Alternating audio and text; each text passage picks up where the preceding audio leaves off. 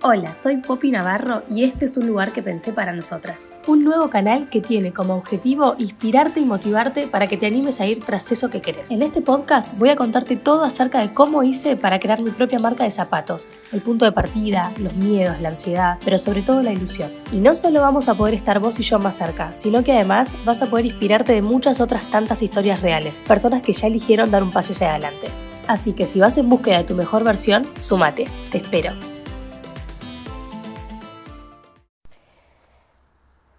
Hola, buenas, ¿cómo andan por ahí? Bueno, no digo ni buen día, ni buenas tardes, ni buenas noches, porque no sé el momento en el que van a estar escuchando eh, este capítulo, este episodio.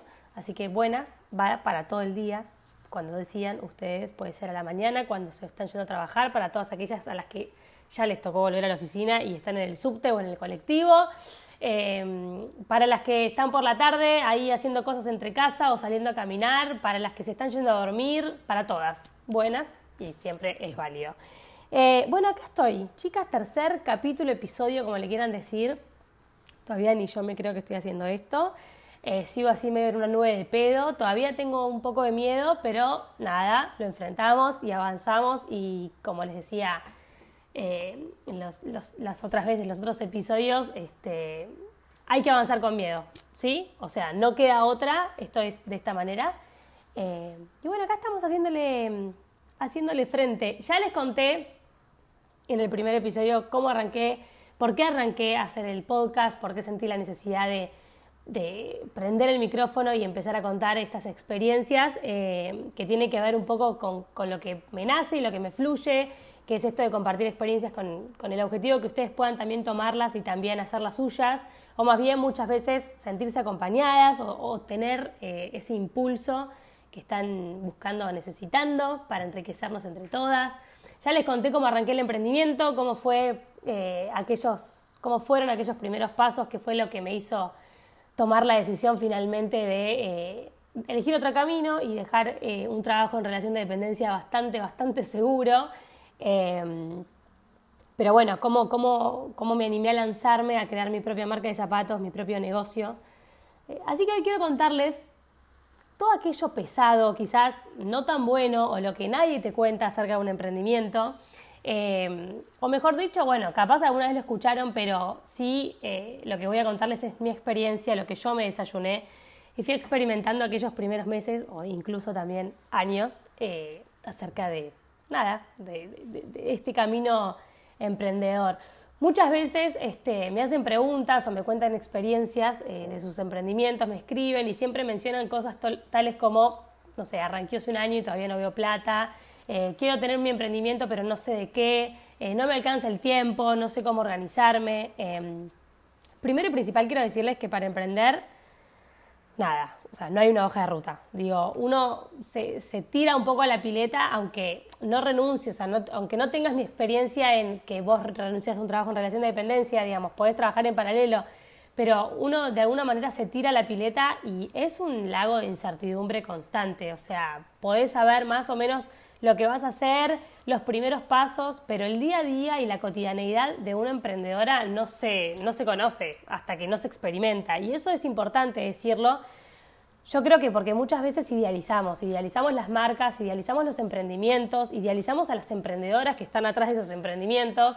Em, nada, no sé, como esa persona, a mí me pasa que me, que me preguntan cómo haces, cómo llegás, eh, qué suerte que tenés todo prolijo, organizado, y muchas veces leo ese mensaje en un ataque de desborde completo, real, eh, y es como que no entiendo cómo me pueden estar diciendo eso, porque yo de mis, por, a, mis, ah, por mis adentros digo, no, no, no, o sea, estoy completamente desbordada, estoy desorganizada, no me sale nada, eh, me mezclo todo y de afuera no se ve eso. Entonces, creo que está bueno y a mí me gusta mucho, eh, a veces me sale más, a veces me sale menos, pero contar realmente lo que se vive de este lado y cómo es crear una empresa una pyme, un emprendimiento desde cero. Em, dije empresa recién, yo no creo que, mi emprendimiento sea una empresa hoy por hoy, de hecho no lo es, o sea, eh, si a los libros me remito, pero, pero la realidad es que sí, obviamente que es un negocio que ya, se que ya tiene cinco años y que ya tiene un cierto recorrido, hay una cierta experiencia em, que creo, como siempre les digo, volcarla puede llegar a ser de utilidad para otra que acaba de arrancar o quizás ya arrancó hace un tiempo, pero está hiper recontra frustrada y todavía no sabe por dónde tiene que ir. Em, nada, yo creo que, es importante esto de, acompañarnos mutuamente y a mí me sirvió muchísimo eh, escuchar otras experiencias cuando recién arrancaba.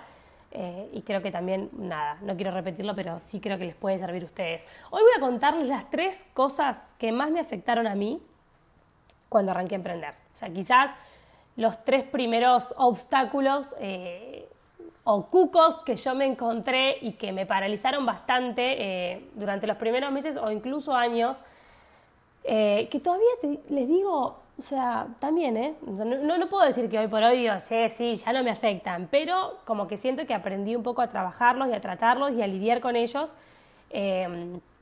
Y nada, es como que ya medio como que somos amigos, ¿no? o sea, ya nos conocemos y sabemos más o menos para qué lado va cada uno. El primer obstáculo tiene que ver con tiempo y espacio que si, si tiempo espacio, que es muy tonto eso que me está diciendo, pero no. Recuerdan que cuando yo eh, decido renunciar a mi trabajo en relación de dependencia, bueno, Emma ya tenía creo que nueve meses, pero un bebé de nueve meses, ¿no? Y eh, el espacio era en mi casa.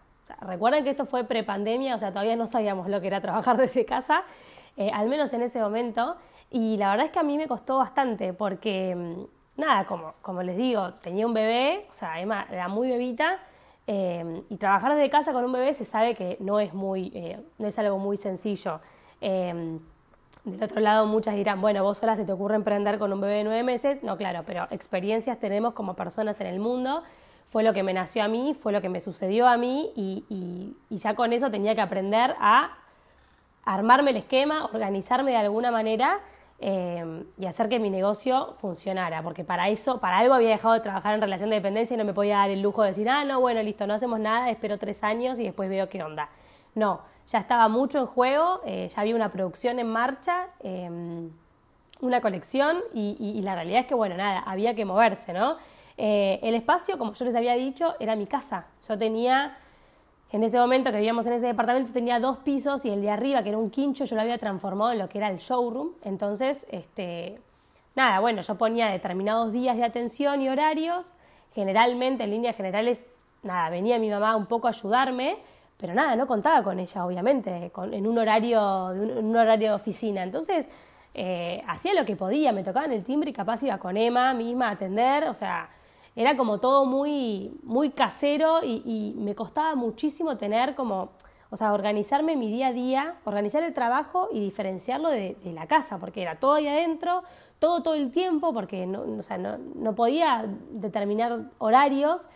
Y entonces eso me costaba mucho, me desorganizaba, me desordenaba mentalmente, porque realmente cuando tenés un trabajo en relación de dependencia, estás muy ordenado. O sea, quizás uno no lo valora o no se da cuenta en el momento, pero ya de por sí que tengas un horario de ingreso y un horario de salida, eh, que tengas determinados objetivos, que tengas un espacio físico, tu escritorio para trabajar, o sea, sea lo que sea, pero vos sabés que vas, trabajás, te va, o sea, hay un horario, no importa, ¿no?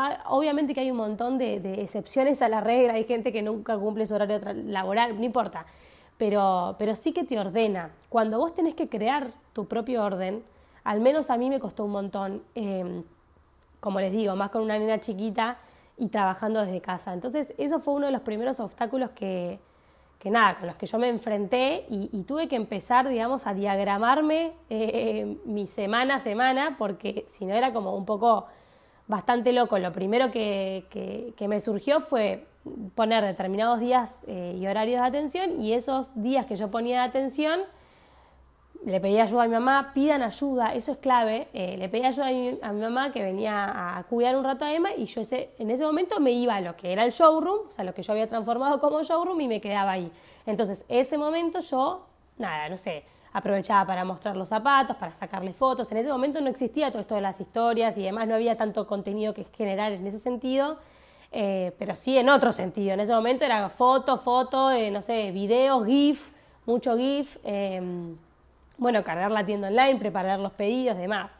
Lógicamente que las ventas en ese momento eran a otra escala, yo empecé, a, o sea, arranqué vendiendo, no sé, era un zapato por semana y para mí era un montón y cada vez que caía una venta era un festejo tremendo. Em, pero bueno, fue a poco, fue pasito a pasito. Em, pero me costaba a mí no salir nunca de mi casa y no tener un tiempo destinado a trabajar, y, y no solamente a trabajar, sino también a o sea, ser yo, mujer, no madre, ¿no? Vomitada y con caca y con pañales y todo lo, o sea, con todo lo demás, eh, que era un condimento que, bueno, venía, o sea, era todo en conjunto con, con, el, emprendimiento. Em, y bueno, fue como algo también que, que, tuve que trabajar muchísimo porque me pasaba que no quería estar fuera de casa mucho tiempo, o sea, yo no me quería ir a trabajar a otro lugar o tener el showroom en otro lugar en ese momento.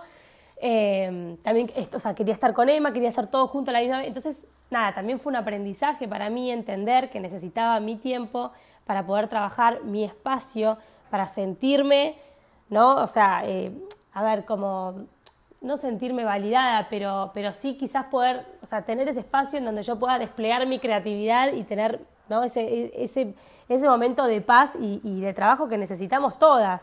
Eh, bueno, no sé si digo todas, hay algunas que, quizás no les interesa, pero sí, eh, al menos a mí era lo que, lo que me sucedía.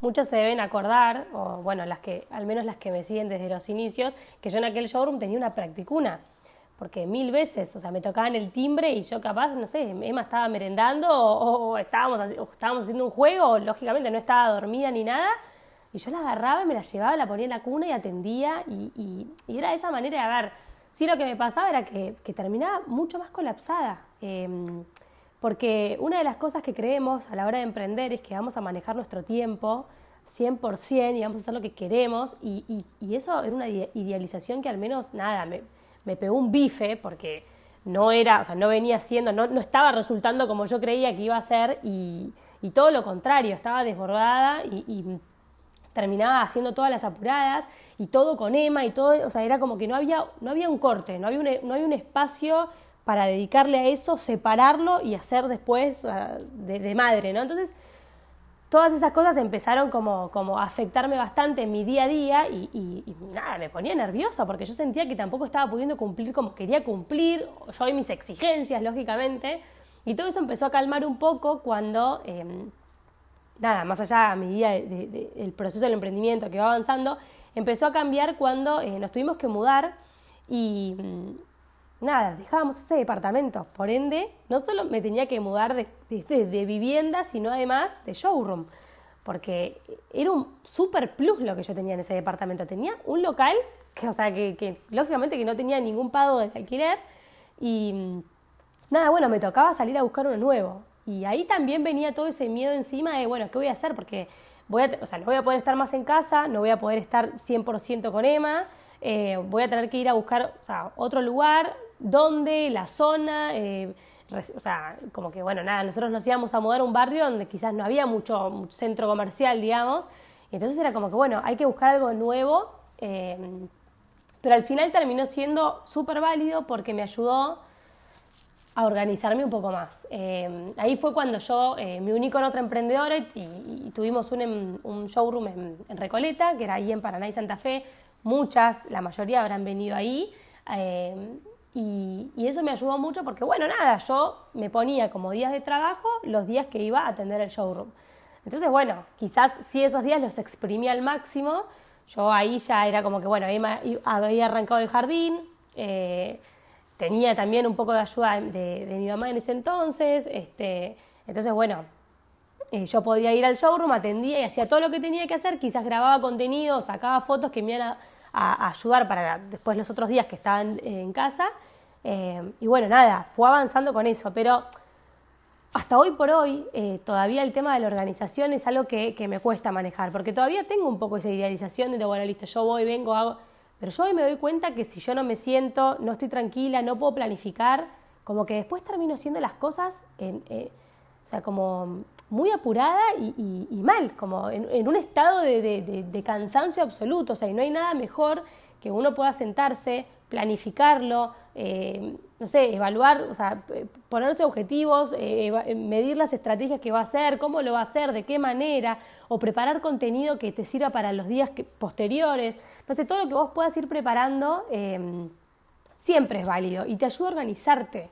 Entonces, nada, creo que es importante entender esto, que la organización la arma uno como quiera. Y sí, al principio puede llegar a ser muy tentador, como así, yo hago lo que quiero y me, y me manejo lo que quiero, como, quiero y a la mañana me voy a tomar el té con mi amiga y a la tarde me voy a, merendar y me voy a pasear. Pero cuando vos empezás a darte cuenta que son las, solo hay dos manos que hacen todo, eh, sí empezás a plantearte mucho más esa necesidad de un orden para que las cosas puedan salir y, puedan, digamos, nada, quedar prolijas, que esté todo en orden, ¿no? Otro de los obstáculos eh, fue el hecho de trabajar sola. Y eso tiene que ver mucho con, creo que es un aprendizaje que tiene cualquier persona, emprenda o no emprenda, ¿no? El hecho de estar con uno y, conocerse uno y saber lo que, lo que le gusta, lo que le asusta, eh, lo que no quiere. Eh, sí, quizás cuando uno se desayuna estando solo, eh, nada, justamente eh, empezás a, notar todas esas inquietudes que te van surgiendo, que antes, o sea, quizás en compañía de otros no te, o sea, no te lo planteabas. Yo estaba acostumbrada, o sea, al 100% a trabajar con muchísimas personas. Acuérdense que estaba, eh, trabajaba en comunicación, yo estudié comunicación y para mí el hecho de sociabilizar y, rodearme de gente es algo natural y me gusta, lo disfruto, hablo hasta por los codos, ya se habrán dado cuenta. Em, pero bueno, cuando cuando me desayuné trabajando sola y entendí que, nada, lo que les decía antes, estaba completamente sola, que era completamente mi responsabilidad, que no era que me daba vuelta y tenía a mi amiga Maru como en la oficina que decía, che, vamos, no sé, bajemos un toque a tomar un mate o a comprarnos un café y volvemos, o te paso este laburo para que me ayudes con esto porque no, no me sale. No, era 100% sola. Y eso también es un aprendizaje. O sea, más allá del emprendimiento, en la vida en general, lógico. Pero bueno, yo abocándome eh, al emprendimiento también fue algo que, me costó bastante y, la manera en la que lo fui sorteando fue animarme a estar sola y pasar tiempo sola, aunque había días que no me gustara. Eh, y no sé, irme sola a tomar un café y trabajar con la computadora en un bar, que al principio, no sé, lo, sentía súper, súper raro, me fui acostumbrando y, nada, lo, fui avanzando en ese sentido, ¿no? Pero, pero sí quizás como que fue algo que me costó un montón em, al principio y, y, después empecé a disfrutarlo, porque como que, bueno, nada, el momento en el que estaba sola era ese momento en donde yo podía jugar con, mi creatividad, con mi cabeza, todas las cosas que, generalmente tenía las 24 horas del día rondándome por la cabeza, era el momento en donde yo podía bajarlas.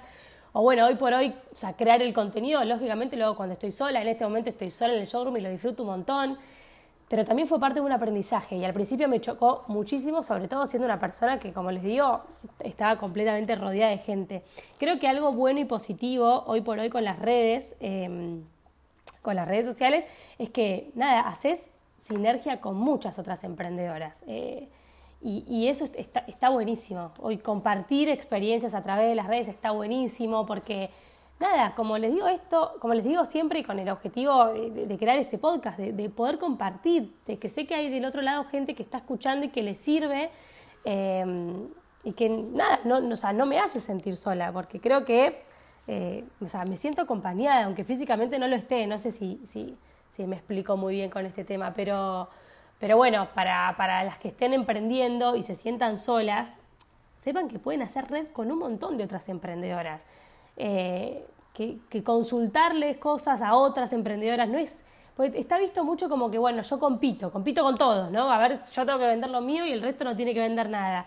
No, acá somos un montón de emprendedoras en un, o sea, haciendo exactamente lo mismo, todas jugándose lo mismo.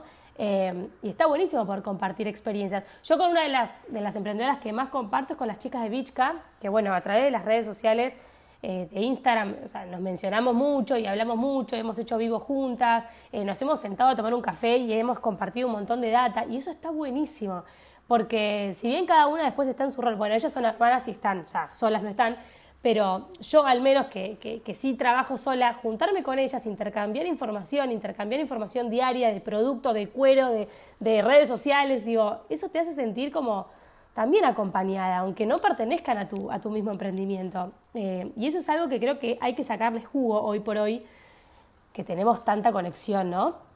Con las redes sociales. Y, y bueno, nada, eso. Y el tercer obstáculo que creo que es el por el que más me preguntan y, es el, más complicado de atravesar, es la falta de independencia, ¿no? Pero la falta de independencia financiera, económica, ojo con esto. Em, no todo el mundo le, pasa o le va a pasar igual que me pasó a mí. Yo decido renunciar a un trabajo seguro para dedicarme 100% a un emprendimiento. Em, si me preguntan si lo recomiendo, la verdad es que lo que recomiendo en, caso de que puedan hacerlo es que puedan empezar en paralelo. O sea, puedan empezar haciendo después, o sea, cuando terminan su trabajo, ese que, que, les da sus ingresos para poder vivir, en paralelo empiecen, o sea, arranquen con la idea del emprendimiento. Pero también me pasa que cuando digo esto, o sea, me remito a mi experiencia y yo sé que si yo no hubiese renunciado a mi trabajo en relación de dependencia, no podría haberme dedicado lo que me dediqué a mi emprendimiento. Entonces, hoy por hoy, no sé si hubiese crecido de la manera que creció si yo no hubiese tomado esa decisión. Sé que es muy difícil y sé que hay gente que le resulta imposible y no lo puede hacer. Entonces, en ese caso digo, bueno, sí, lógicamente, tampoco te vas a, vas a renunciar a tu trabajo y vas a dejar de comer para poner tu emprendimiento porque no te va a llevar a ningún lado, es más, vas a volver a buscar otro trabajo. Pero sí si tenés la posibilidad, si juntaste unos ahorros, eh, si tenés la posibilidad de, no sé, tu marido, tu mujer, digamos que, te pueden ayudar esos primeros meses y pueden bancarlo eh, hasta que empiece ¿no? como a correr un poco la pelota y vos te empieces a acostumbrar a tu emprendimiento. No sé, hay mil maneras. La mía fue la decisión de renunciar a un trabajo seguro y dedicarme 100% a mi emprendimiento. Y esto no es porque yo digo, ah, si yo tiraba manteca al techo y y, me podía dar ese lujo. No.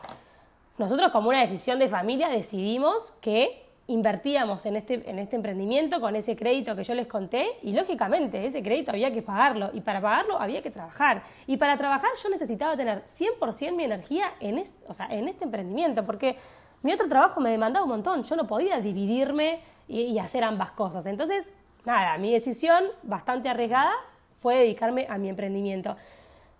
Y esto que les decía al principio, muchas me dicen, bueno, estoy hace un año con mi emprendimiento y no veo nada de plata. No, la realidad es que, a ver, eh, yo creo que lógicamente depende de lo que emprendas, depende cuál sea tu negocio, depende del margen de rentabilidad que tengas y no me voy a meter en ese, en ese mundo porque no es mi fuerte.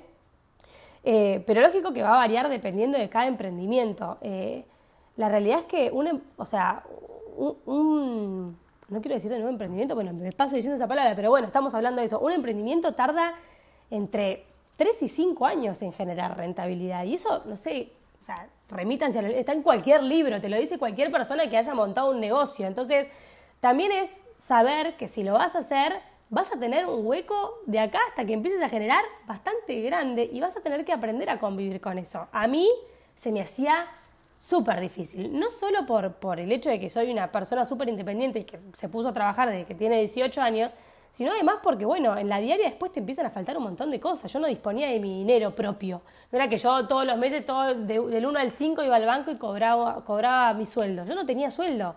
Y todo lo que se ganaba se volvía a invertir porque la marca tenía que crecer, porque nada, también había que pagar ese crédito y había que seguir avanzando. Entonces, yo tuve que resignar un montón de cosas para poder ser la mujer emprendedora que ustedes ven. O sea, lo digo con tono sarcástico porque realmente eh, parece como que, uh, bueno, tiene todo resuelto, ¿no? Y, realmente quiero, quiero sacar un poco ese mito eh, y contar realmente la verdad, ¿no? Eh, lógicamente no me faltó para comer porque no, hubiese, no me hubiese arriesgado tanto teniendo una hija, o sea, no, no, no pasa por eso, pero sí que uno resigna un montón de cosas. y, y creo que hay que estar dispuesto también a hacerlo. Por eso yo siempre digo que si si van a emprender solamente por el mero hecho de ganar plata, no, no lo hagas, porque te vas a frustrar, o sea, a los dos, tres meses te vas a frustrar, porque es un proceso muy largo y, lleva tiempo y lleva paciencia y, lo digo, pero no es que yo siempre tuve la paciencia, no, no, no, yo me frustré un montón de veces, me ha pasado de, replantearme, che, ¿qué hago? ¿Sigo con esto o no? No es que, digo, siempre estuve enamorada de mi emprendimiento, me, a ver, tuve ataques de pánico, crisis de ansiedad, llanto, eh, no sé, todo lo que ustedes quieran imaginarse, porque bueno, nada, es un proceso y, es muy importante. Cuando, hay, cuando, no sé, quizás si sos muy independiente como soy yo y querés tu autonomía, cuesta, cuesta mucho, realmente cuesta mucho, pero nada, hay luz al final del túnel, no se preocupen. Em, y cuando eso se empieza a generar, cuando, cuando esa vuelta, cuando esa rueda empieza a girar como vos querés que gire, y empezás a ver los resultados de algo que sembraste y que estuviste trabajando, fuera de joda que la gratificación es enorme, es enorme, porque sabes que lo generaste vos y, lo pudiste hacer con, toda tu paciencia, con toda tu perseverancia. Eh, nada, o sea, es súper lindo y, y súper fructífero, por decirlo de alguna manera. Pero bueno, nada, es un proceso y yo creo que, vale la pena hacerlo, si tenés la posibilidad de hacerlo, vale la pena hacerlo, em, pero sí quiero dejar en claro que, es, un camino y que no se resuelve de la noche a la mañana, ¿sí? Eh, hay un montón de cosas, de, obstáculos que se atraviesan en el medio y que está bueno que, que, nada, a mí me hubiese gustado que me lo cuenten tan así al principio, no para desmotivarme, porque la idea no es desmotivarlas, pero sí para decir, bueno, esto es algo con lo que te vas a encontrar. O sea, ¿estás dispuesta a hacerlo? Está buenísimo. Me pasa de, escuchar emprendedoras o, no sé, emprendedoras de, mi alrededor que se frustran quizás al toque, ¿no? O sea, no, no hay plata, no tienen tiempo o no le pueden dedicar a las redes sociales. Y entonces es como que, bueno, o sea, nada, se frustran. Y, y, la realidad es que, a ver, yo no me las sé todas, ¿no? Al contrario, estoy acá justamente para motivarlas eh, y decirles que no son las únicas que les pasa eso. A mí también me pasó. Eh, y eso no se ve todo el tiempo en las redes sociales. No es que yo estoy así, armando historias del momento que me puse a llorar porque no doy más y no tengo tiempo para nada. No, no, o sea, hay un montón de sacrificio detrás que no se ve. Eh, pero hay que pasarlo. Entonces a veces, volviendo a lo que les decía antes, uno idealiza mucho, idealiza eso que es, es emprendimiento o es emprendedora y en realidad o sea, no tiene la menor idea de lo que le está pasando del otro lado. Yo trato de visibilizarlo y de hacerlo lo más real posible porque realmente a mí me sale de esa forma. Soy una persona transparente, eso no lo voy a disimular porque es así, pero la realidad es que eh, hay muchas cosas que obviamente que se, me imposibilita mostrárselos. Em, pero sí quiero que sepan que, que, hay un proceso y que hay un sacrificio detrás. No es gratis laburar de lo que a uno le gusta, ganar plata haciendo algo que le gusta, eh, hay un sacrificio como todo en la vida, requiere de muchísimo esfuerzo y de sacrificio. Y que, nada, transmitirte que si estás dispuesta, que si tenés ganas de hacerlo, se puede, hay que tener paciencia, es, vuelvo a repetir por milésima vez, es un proceso. Y a mí es, soy una de las personas a las que más le cuesta transitar cada proceso.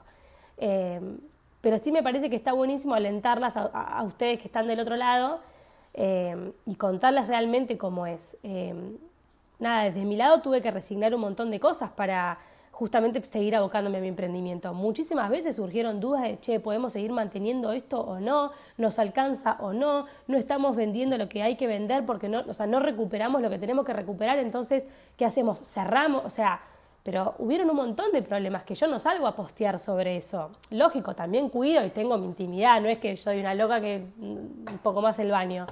Eh, pero la realidad es que, em, nada, siempre aposté a esto, siempre fue una decisión personal y tomé la responsabilidad de que fue mi decisión. Y muchas veces que, me encaprichaba y decía, yo quiero hacer esto y no lo puedo hacer porque, no sé, no tengo plata, eh, también volvía a mi decisión y volvía a, a, mí diciéndome eso, ¿no? Como dándome palmaditas y diciendo, bueno, ya va a llegar el momento. Si yo apuesto a esto y tengo fe en que esto va a salir, esto va a suceder.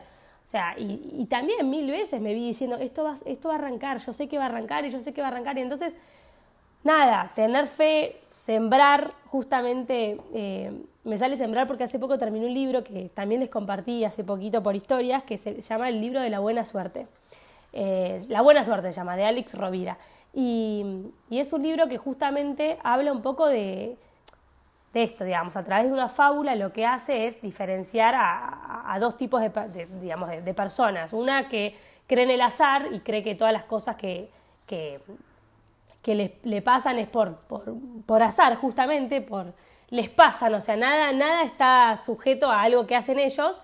Y el otro tipo de personas que todo lo contrario, que crean sus oportunidades, crean circunstancias, eh, cosechan, siembran y justamente obtienen resultados.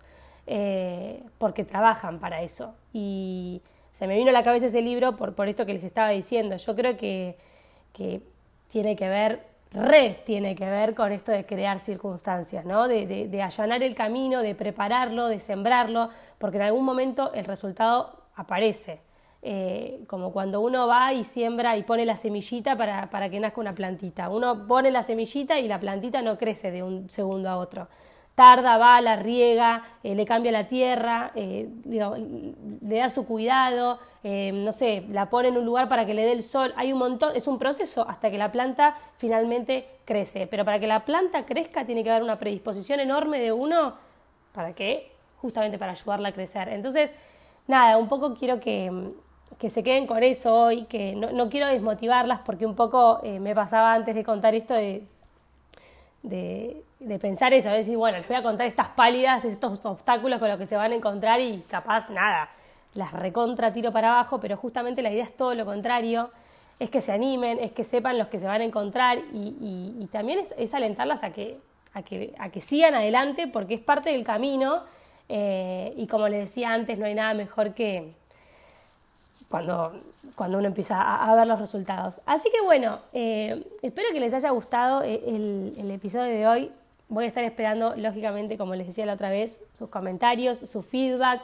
Eh, si quieren que interioricen algún tema mayormente, si quieren que hablemos de algo en especial, algo que no haya quedado claro, nada, me, me súper interesa que, que, intercambiemos opiniones, que, que, me, nada, eso, que, me cuenten qué les pareció que lo recomienden, por favor, si, si les gustó. Y, bueno, nada, acá seguimos, acá seguimos hoy próxima al cuarto episodio.